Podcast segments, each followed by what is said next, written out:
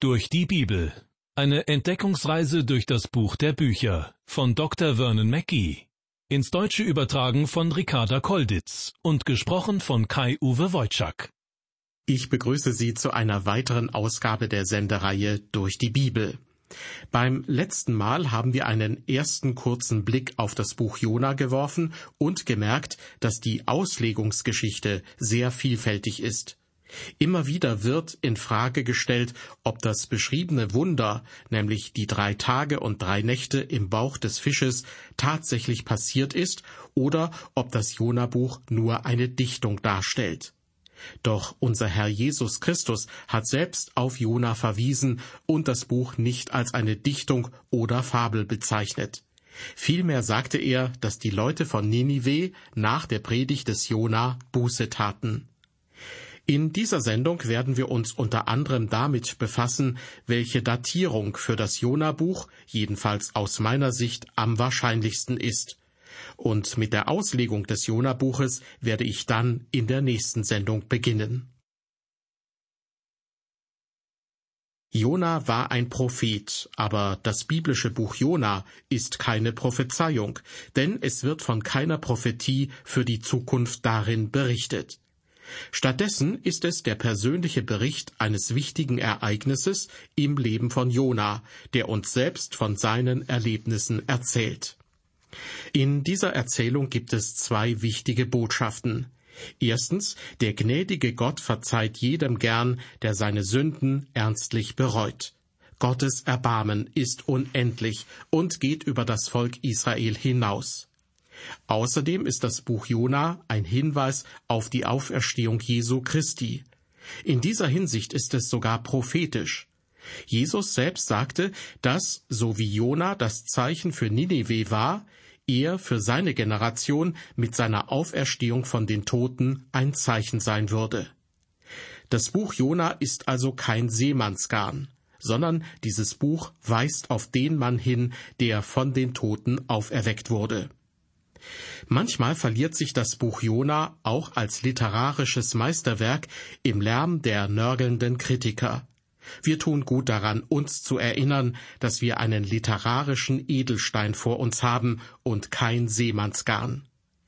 Ein weiterer wichtiger Punkt ist, dass der Fisch in der Geschichte weder der Held noch der Bösewicht ist. Es geht gar nicht in erster Linie um den Fisch, auch wenn die Zeit, die Jona im Fisch verbringt, sehr wichtig ist. Bei der Betrachtung des Jona-Buches müssen wir die richtige Perspektive einnehmen. Der Fisch ist so etwas wie eine Schaufensterdekoration oder ein Spitzenbesatz. In jedem Schauspiel gibt es verschiedene Requisiten und Hintergründe.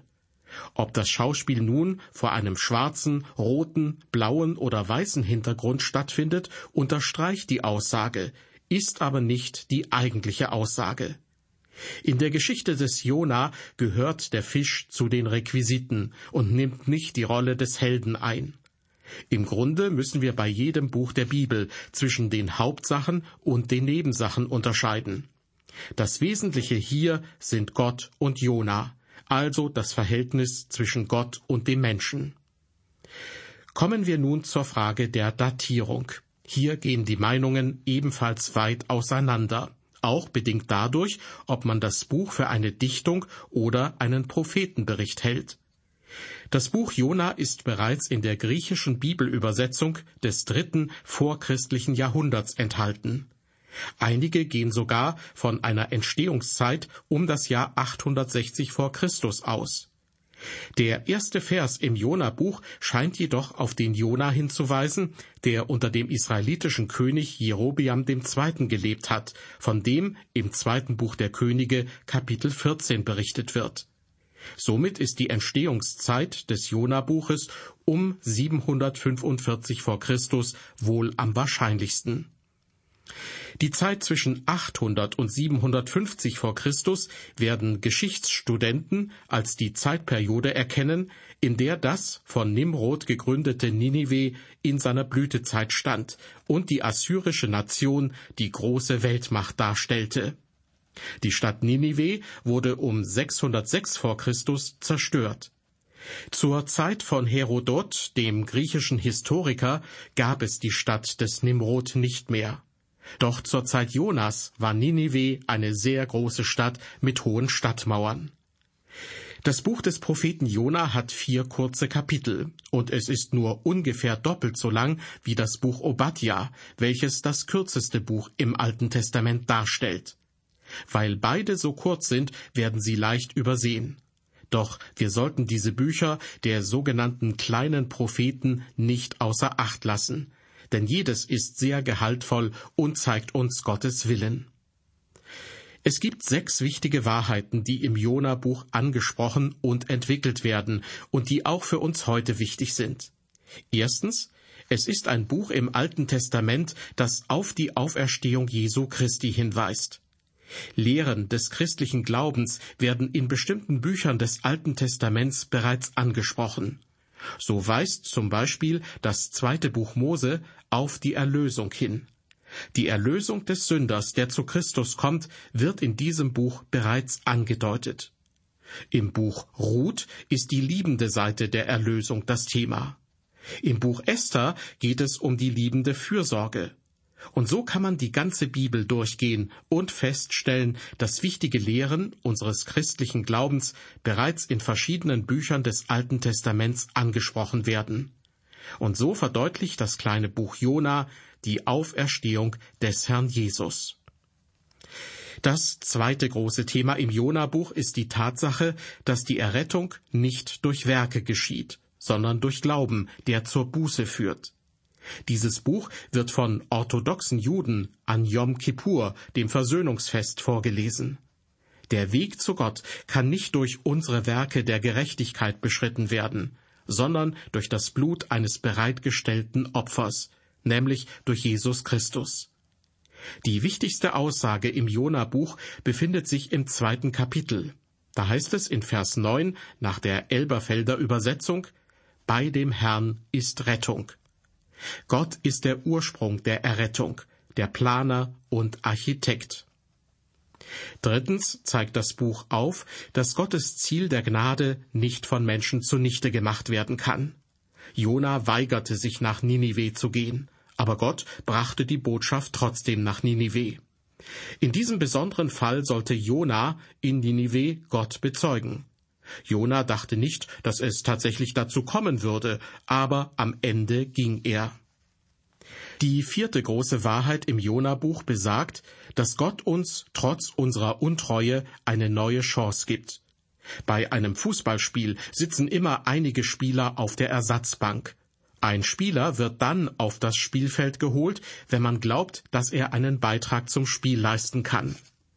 Wenn Sie und ich untreu sind, dann setzt Gott uns vielleicht auf die Wartebank, aber wir tragen immer noch unsere Trikots.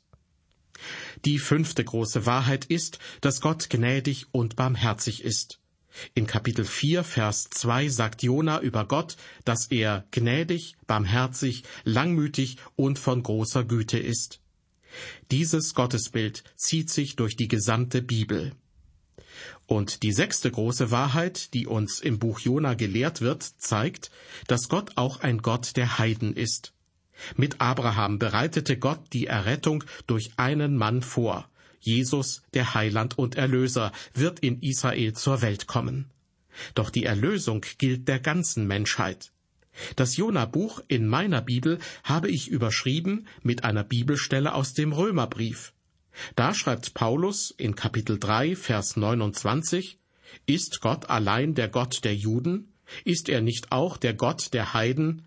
Ja, gewiss, auch der Heiden. Das Buch Jona zeigt, dass Gott die Heiden auch im Alten Testament nicht vergaß. Denken wir nur an die Hure Rahab. Sie war eine Heidin, die von Gott gerettet wurde. Gott rettet die Sünder, gestern, heute und morgen. Soweit also sechs wichtige Wahrheiten, die im Jona-Buch angesprochen werden und die auch für uns heute wichtig sind. Grundsätzlich gibt es zwei unterschiedliche Ansätze, um das Buch Jona zu untersuchen. Viele Kommentatoren weisen auf die auffällige Ähnlichkeit zwischen Jona und Paulus hin. Sowohl Paulus als auch Jona wurden als Missionare zu den Heiden geschickt. Beide erlitten Schiffbruch. Beide bezeugten ihren Glauben den Seeleuten an Bord des Schiffes. Und beide bewahrten die Seeleute vor dem sicheren Tod. Man kann noch weitere Vergleiche zwischen Paulus und Jona ziehen. Paulus unternahm drei Missionsreisen. Die erste Reise von Jona endete im Fisch, die zweite auf dem trockenen Land, die dritte in Ninive und brachte ihn dort zum Herzen Gottes. Diese Betrachtungsweise ist gut und zuverlässig und dient manchen Bibellesern als Hilfsmittel, um das Jona-Buch in verschiedene Abschnitte zu gliedern.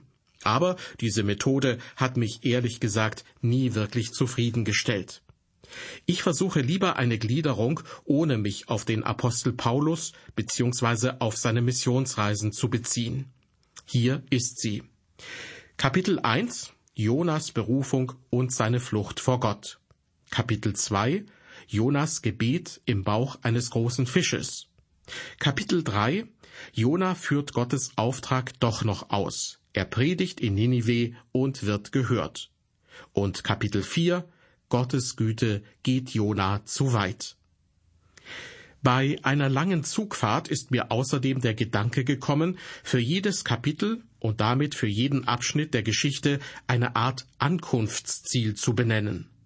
Kapitel 1 Jonas Flucht vor Gott endet vorläufig in einer Sackgasse, nämlich im Bauch eines Fisches. Kapitel 2 Jona besinnt sich auf Gott und betet. Die nächste Zwischenstation ist deshalb trockenes Land. Kapitel 3 Jona führt Gottes Auftrag doch noch aus. Sein nächstes Ziel die Stadt Ninive. Und Kapitel 4 Ninive tut Buße und Gott ist gütig. Jona jedoch schmollt. Und wie reagiert Gott darauf? Er möchte Jona aus seiner trotzigen Haltung herausholen. Sein Ziel? Jona soll ganz nah am Vaterherzen Gottes ankommen.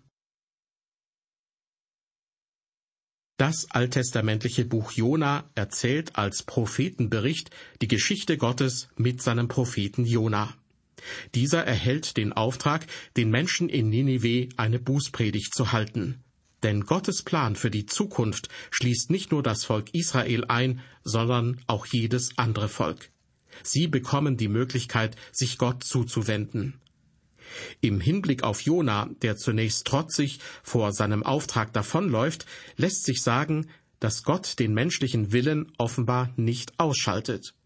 Gott gebraucht als Schöpfer die Umstände, in diesem Fall den heftigen Sturm, den rettenden Fisch, die schattenspendende Staude und den fressenden Wurm, um mit Jona zu reden und ihm seinen Willen kundzutun. Ninive repräsentiert Israels schlimmsten Feind Assyrien. Doch Gott will auch diesem Volk das Heil bringen. Das Heil, die Errettung, lässt sich jedoch nicht erarbeiten, sondern wir sehen im Jona-Buch, wie wichtig die Buße als Bestandteil einer Lebensumkehr ist.